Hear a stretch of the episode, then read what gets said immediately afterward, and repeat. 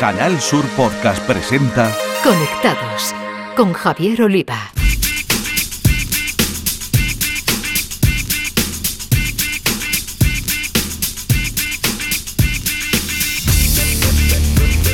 Bienvenidos, conectados. Os traemos un día más la actualidad del mundo de las nuevas tecnologías de la información y la comunicación, nuestro epicentro Andalucía y desde aquí el resto del mundo a través de la red. Andalucía ha decidido adelantarse a la explosión del 5G que poco a poco va introduciéndose en nuestro día a día. Las empresas empiezan a demandar personas formadas en esta nueva tecnología y Junta y Vodafone van a preparar en los dos próximos años a 3.000 andaluces. Conoceremos cómo acceder a estos cursos en marcha ya con su coordinador Félix Martín. En la sección de tecnología andaluza con nombre de mujer, María José Andrade nos va a conectar con Susana Carrasco, CEO y cofundadora de IOPAR, startup innovadora en el sector del IoT. En el apartado dedicado a la ciberseguridad, nuestro experto, el profesor cordobés y responsable de la comunidad Jacambir, Eduardo Sánchez, nos va a advertir del peligro de algunas versiones vulnerables del programa de descompresión de archivos más conocidos y usado WinRAR. En el espacio para videojuegos, los expertos andaluces del podcast O The Games de Canal Sur Radio, José Manuel Fernández y Jesús Linquepella, nos traen un evento en Sevilla que es ya un clásico para todos los geeks. Se trata de Andalucía Game. Tenemos muchas cosas con la realización técnica de Cristina Nogales, pulsamos Enter y comenzamos.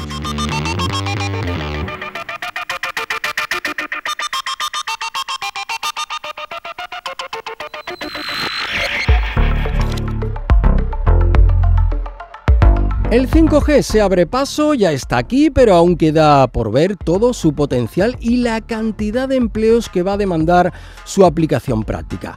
La Consejería de Empleo, Empresa y Formación se ha puesto manos a la obra y ha elegido a Vodafone para llevar a cabo en Andalucía una valiosísima formación en esta materia.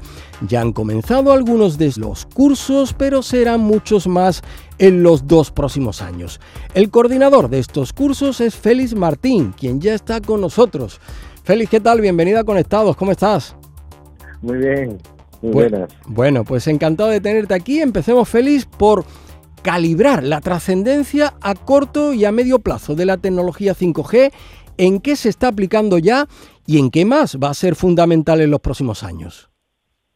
Bueno, pues la tecnología 5G es una tecnología que nos va que nos lleva sobre todo a una a una conectividad muchísimo más rápida, muchísimo más ágil y, y todos los software y aplicaciones que, que vayan sobre sobre esta tecnología, pues por supuesto eh, estaremos con, con conectividades más más ágiles y más y más rápidas, ¿no? Entonces los cursos concretamente que que, que, se imparte, que, se está, que ya han comenzado la impartición y que estaremos hasta, hasta abril de 2025 con, con este proyecto, son cursos de tecnología con, en realidad virtual sobre, sobre, sobre conectividad 5G, IoT, Internet de las Cosas, eh, sobre conectividad en 5G y, y, también por otra parte inteligencia artificial y Big Data.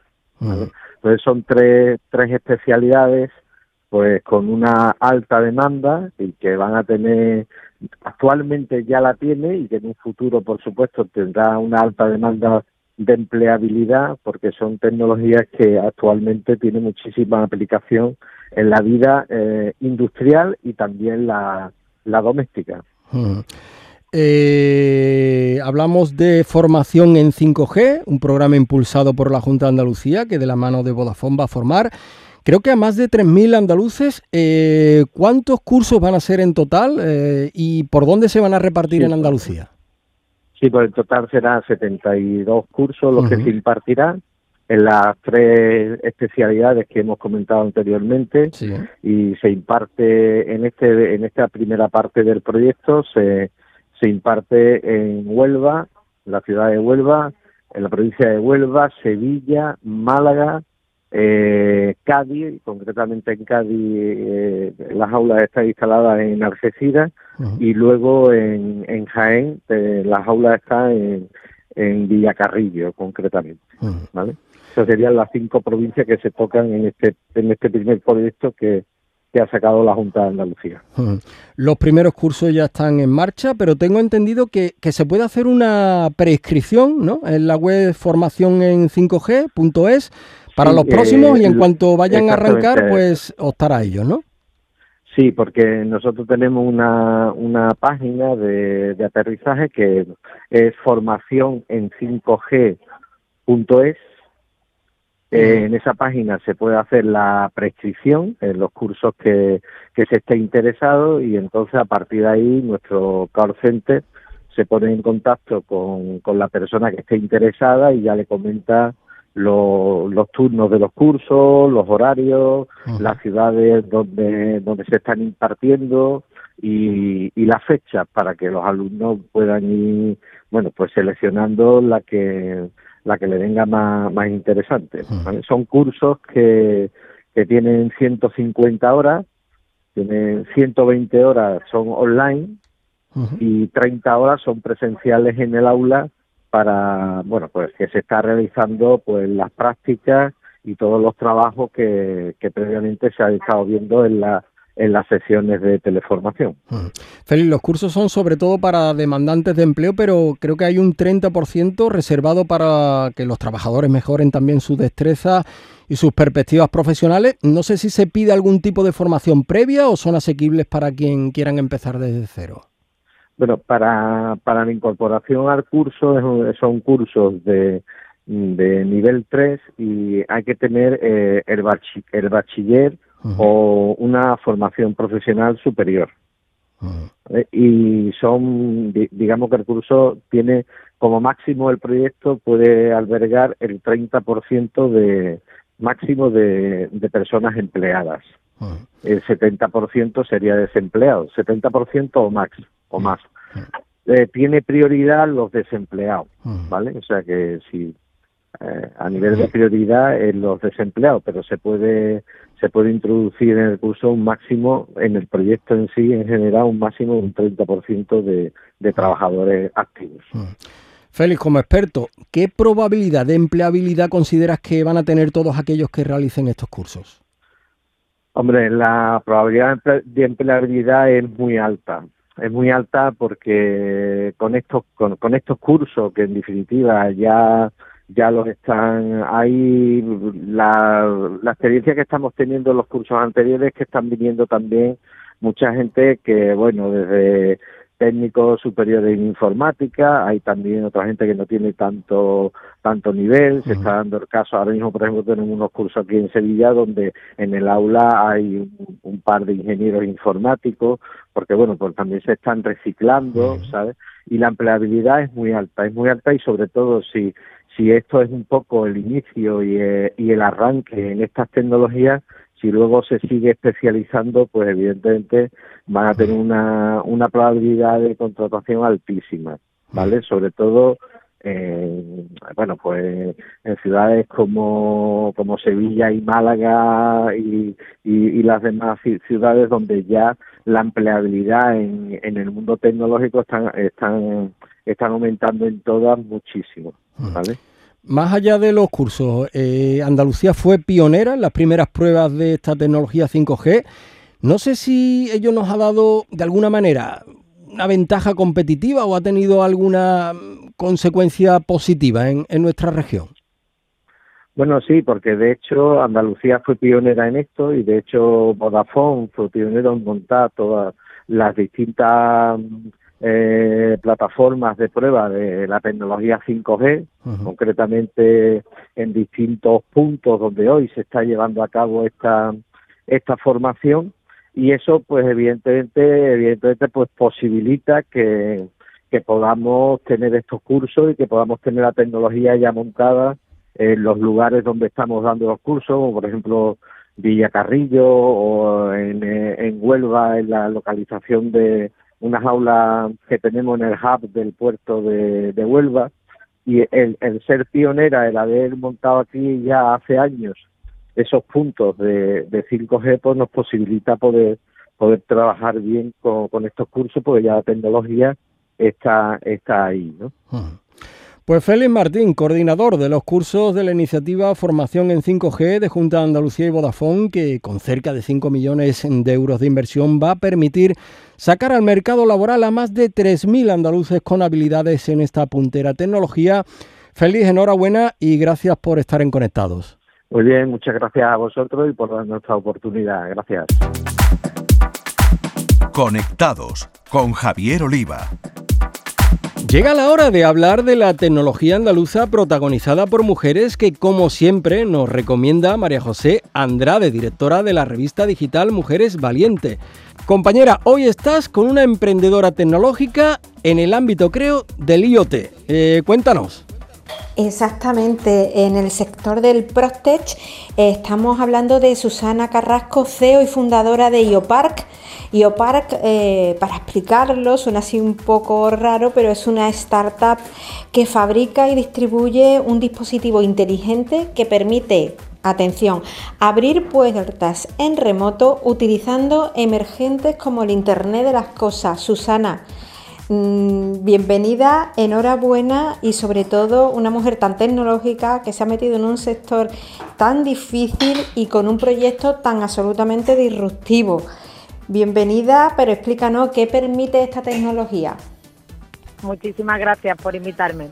Pues mira, esta tecnología lo que nos permite es abrir puertas en remoto en sitios donde antes era impensable porque gracias a la tecnología IoT podemos abrir puertas en remoto en zonas sin cobertura, como son zonas rurales o incluso sótanos. Podemos abrir incluso en un sótano menos 3 para que os hagáis una idea de la penetrabilidad que tiene esta tecnología.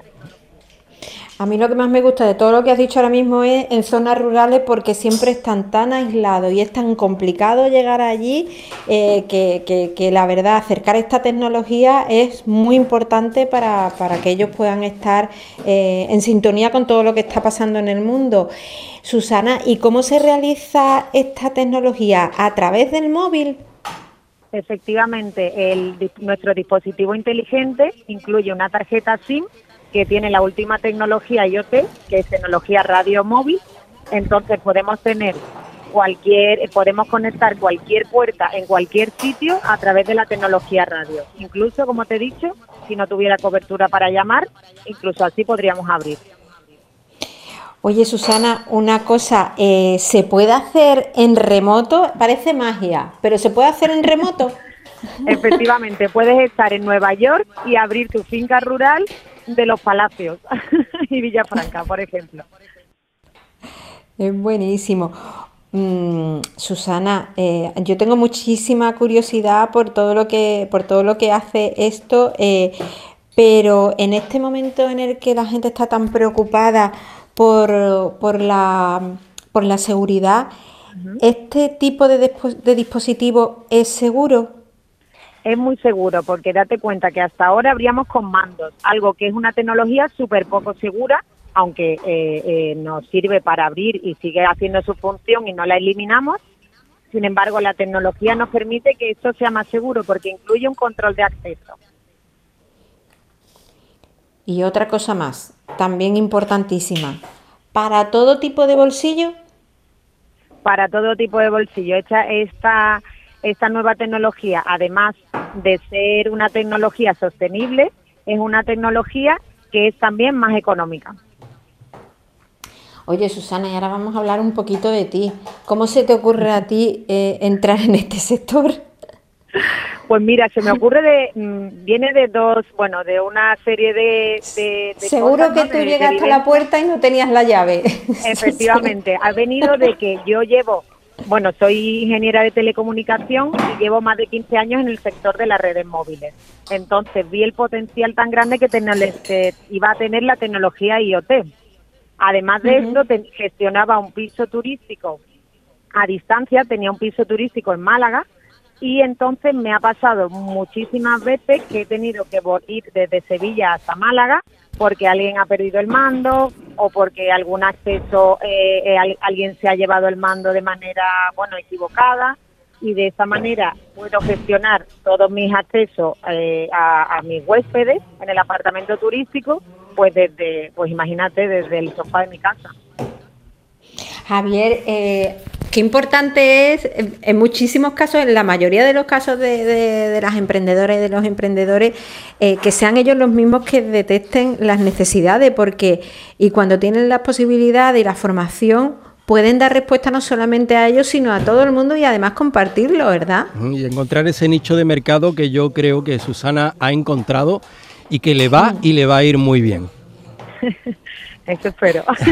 Susana, tiene una, una parte importante. Mm, tenemos que encontrar, eh, sobre todo porque no, cuando, en estos bolsos tan grandes que llevamos muchas veces o los maletines de algunas personas mm, nos impide encontrar, eh, encontrar las llaves. Entonces, este dispositivo lo pone bastante fácil. ¿eh? Sí, sí, se trata de que el IoT nos facilite el día a día, que todos lo tenemos muy complicado, ya lo sabemos tenemos los días llenos de cosas y así podemos eh, tener una comodidad extra para poder dar acceso a paquetería que siempre nos pilla fuera, para poder dar acceso si tenemos como un negocio con un control de acceso, si tenemos una finca rural y la queremos alquilar o es un negocio. Tenemos una infinidad de posibilidades que nos brinda el IoT y gracias a IoPark pues puedes rentabilizar mucho más tu negocio, incluso tu casa, si, lo que quieres es una comodidad. Pues Susana Carrasco, soy fundadora de IOPAR. Muchísimas gracias por, por estar en Conectado. Eh, orgullosísima. Yo cuando escucho a mujeres así, emprendedoras y tan tecnológicas, Javier, ¿qué quiere que te diga? Me siento muy orgullosa de que sean de aquí, de Andalucía tenemos que creérnoslo ya porque hay un potencial, una formación y eh, unas empresarias y unos empresarios que son de primera. Enhorabuena, Susana. Bienvenida al Club de las Mujeres Valientes Tecnológicas en Conectado. Aquí tienes tu casa, Javier. Yo estoy abriendo las puertas de la casa a todo el mundo. Por eh? supuestísimo. Y a mujeres como Susana y como todas las que nos traes aquí a Conectado, María José, pues sin duda. Muchísima suerte, Susana. Muchísimas gracias a vosotros. Gracias por darnos visibilidad. Muchísimas gracias. Toca hablar de seguridad en la red y para ello contamos con nuestro experto andaluz en ciberseguridad Eduardo Sánchez, profesor de informática en la formación profesional y responsable de la comunidad Hackambir, que nos alerta sobre una herramienta muy usada, que en algunas de sus versiones es una puerta abierta a que un troyano se aloje en nuestro ordenador. Hablamos de WinRAR. Muy buenas a todos los amigos de Conectados. En este podcast de hoy vamos a hablar un poco de una aplicación que todos habéis utilizado y que utilizáis diariamente. Y es la aplicación de WinRAR, seguro que os suena. Cada vez que nos llega un ficherito .zip o .rar, este programa de empaquetar y desempaquetar ficheros esconde un peligro oculto en las últimas versiones. Resulta que a final del verano eh, la versión 6.22 tenía una vulnerabilidad en la cual cualquier persona que te mandara un fichero con WinRAR malicioso podría ejecutar código en tu máquina. Es decir, cualquier persona que haya abierto con la versión de WinRAR por debajo de la 6.23, estamos hablando que podría tener la máquina comprometida con un troyano o algún tipo de malware. Y es que es una herramienta que utilizamos diariamente. Mucho cuidado con no tener actualizadas las herramientas hasta el último, eh, la última versión, porque nos puede suceder que tengan algún tipo de vulnerabilidad y los ciberdelincuentes se aprovechen de nosotros. Otra cosa muy importante es cuando nos mandan un fichero de WinRAR a través del correo electrónico.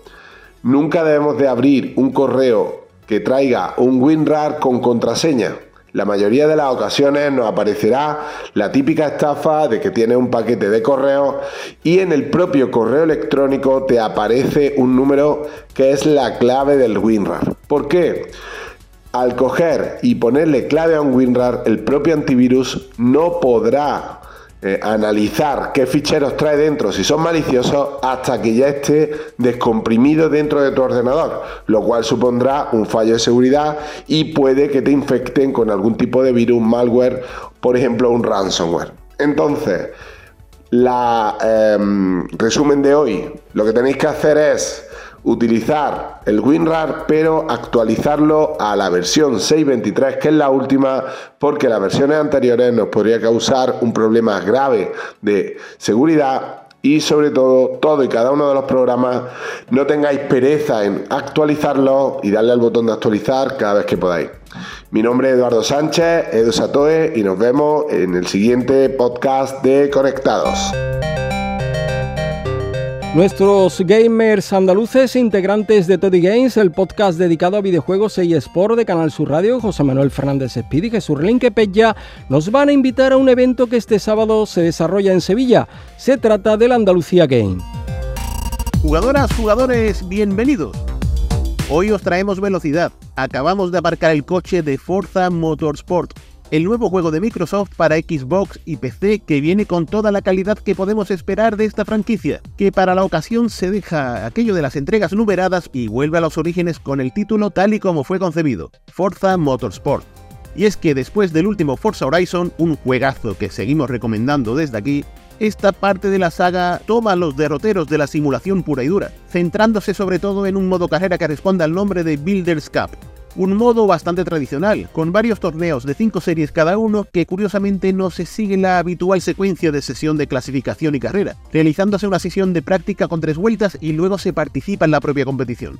Así, los desarrolladores lo que hacen es que vayamos aprendiendo continuamente sobre nuestro vehículo, la conducción, los escenarios. Una auténtica pasada que unido al sistema de niveles similar al de los juegos de rol, con por ejemplo coches que suben con puntos de experiencia, hacen que experimentemos carrera tras carrera el probar nuevas opciones, piezas de nuestros coches, en definitiva, que haya una simbiosis que se ajuste a nosotros, que nos adaptemos al vehículo y que se genere una relación íntima entre el piloto y uno de esos 500 coches que tiene el juego. Que ojo, no será la prioridad conseguirlos todos, sino mejorar al máximo nuestros favoritos. ¿Qué más deciros de Forza Motorsport? Que estamos hablando de un juego tope en lo técnico. Tanto la versión Xbox Series S como Series X o PC, estamos ante un juego de conducción que hace gala de todo lo que podemos esperar de un título de nueva generación un espectáculo visual repleto de texturas, efectos de brillo que alcanzan su culmen en los circuitos de lluvia, convirtiéndose ahora mismo en el Tour de Force más potente que podemos encontrar en el catálogo de Microsoft y que por cierto desde el día 1 está en Game Pass. Así y sin que se nos caigan los anillos, podemos decir que Forza Motorsport es ahora mismo el juego más potente de conducción que podemos encontrar en el mercado, lo cual no es poca cosa. Por mi parte os voy a hablar de un evento de esos que nos gustan, eh, de esos que no nos podemos perder. Se trata de Andalucía Game, la nueva generación, que vuelve otro año más a celebrar la fiesta de los videojuegos por todo lo alto. Y lo hace, bueno, en nuestra tierra. En este caso, en Andalucía, más concretamente en Sevilla, el próximo sábado 14 de octubre y se celebrará en la sede de la Fundación Cajasol en el pleno centro de la ciudad hispalense. Hay que decir que este evento, eh, que bueno, que el año pasado se celebró con bastante éxito, pues este año también mantiene ese carácter solidario, ya que sus entradas están a la venta por solo un euro, servirán para poder inscribirse, apuntarse en los distintos torneos y escuchar las ponencias que nos ofrezcan. Hay que decir que toda la recaudación que Andalucía Game logre conseguir irá destinada íntegramente a la Fundación El Andalucía en favor de los enfermos de esclerosis lateral. ¿Qué ofrece este evento? Bueno, pues ofrece, como hemos dicho, torneos, Super Smash Bros. Ultimate, Tekken 7, Fortnite, el nuevo juego de EA Sports de fútbol, FC24 o Street Fighter 6. Todos estos videojuegos estarán disponibles para apuntarse a torneos y competir por jugosos eh, galardones. Además, bueno, el tema de las ponencias eh, también será interesante ya que tendremos a la pianista Eleski, eh, animando el cotarro, además de los actores de doblaje Pablo Domínguez y José Meco. Ya os decimos, es un evento que cada año pues eh, crea bastante expectación y esta edición de 2023 no va a ser diferente. Con esta noticia nos despedimos hasta dentro de dos semanas. Un saludo y seguid jugando. Conectados con Javier Oliva. Y ahora repasamos lo que nos deja el mundo de las redes sociales y lo hacemos con José Ruiz, Instagramer y consultor de redes que nos informa de la poca disposición de Instagram de llegar a los iPads y de la modernización en el diseño de la plataforma X. Lanzar una aplicación de Instagram para el iPad parece que no es una prioridad para su CEO. Sin embargo, no descarta que eso no pueda pasar en un futuro, pues otra de las grandes apps de Meta, WhatsApp, lleva algunas semanas probando una versión para el dispositivo de Apple, algo que nos podría dar un poco de esperanza. En una serie de preguntas y respuestas que realizó a través de Instagram Stories Adam Mosseri, CEO de la red social fue preguntado por una versión de la plataforma adaptada y compatible con los iPad, a lo que respondió que ahora mismo no se está trabajando en ello, algo que lleva diciendo desde hace mucho tiempo cuando le preguntan por esta cuestión. Sin embargo, para no matar del todo las esperanzas de los usuarios que esperan una versión para el iPad, Moseri añadió que no descarta, sin embargo, que pueda llegar dicha versión en un futuro. Pero a corto plazo está claro que no es una idea de la compañía. La razón por la que no sería una prioridad lanzar una versión de la red social para el iPad de Apple sería el número de usuarios potenciales que la podrían usar. Según su CEO, no son lo suficientes como para que pueda considerarse como una prioridad. Así pues, los usuarios de iPhone son mucho más importantes para ello. Además, el hecho de que el equipo de Instagram no esté preocupado por crear una aplicación para el iPad también plantea preguntas sobre Threads, la nueva plataforma de Meta. Al igual que Instagram, Threads también carece de una versión para iPad, lo que limita la forma en la que los usuarios interactúan con la red social. Aunque Instagram tiene mucho más sentido en el iPhone por el uso de las cámaras, una versión dedicada para el iPad sería muy bien recibida, aunque es cierto se puede utilizar la versión web o incluso la versión del iPhone en el iPad con una app dedicada. La experiencia sería mucho mejor. Y de Instagram pasamos a Twitter. X, antes Twitter, mejora la estética de los tweets eliminando los titulares de los enlaces a las noticias. La red social quiere cambiar la plataforma para que sea más moderna, como ya hizo en julio con el logo, pasando de un dibujo de un pájaro a una X. Los enlaces publicados en X aparecían con el titular de la noticia, formando un recuadro más grande. Ahora solo aparece la fotografía principal de la noticia y dentro de la imagen, en la esquina inferior izquierda, el dominio de Internet al que pertenece. Para acceder a la noticia, los usuarios tienen que hacer lo mismo que antes, hacer clic y se les abrirá una pestaña con el artículo. La idea es minimizar el clickbait y de esta manera eliminar los titulares sensacionalistas. Sin embargo, esta mejora no se aplica a todos los enlaces que los usuarios publiquen en la plataforma. En el caso de los anuncios publicitarios, todo sigue como antes. El equipo de X lleva meses trabajando en las nuevas actualizaciones.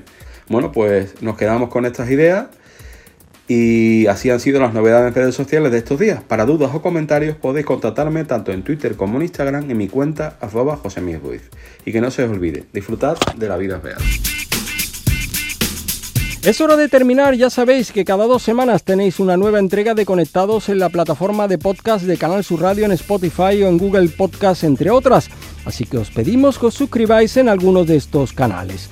Hasta entonces a todos, feliz vida virtual. En Canal Sur Podcast han escuchado Conectados con Javier Oliva.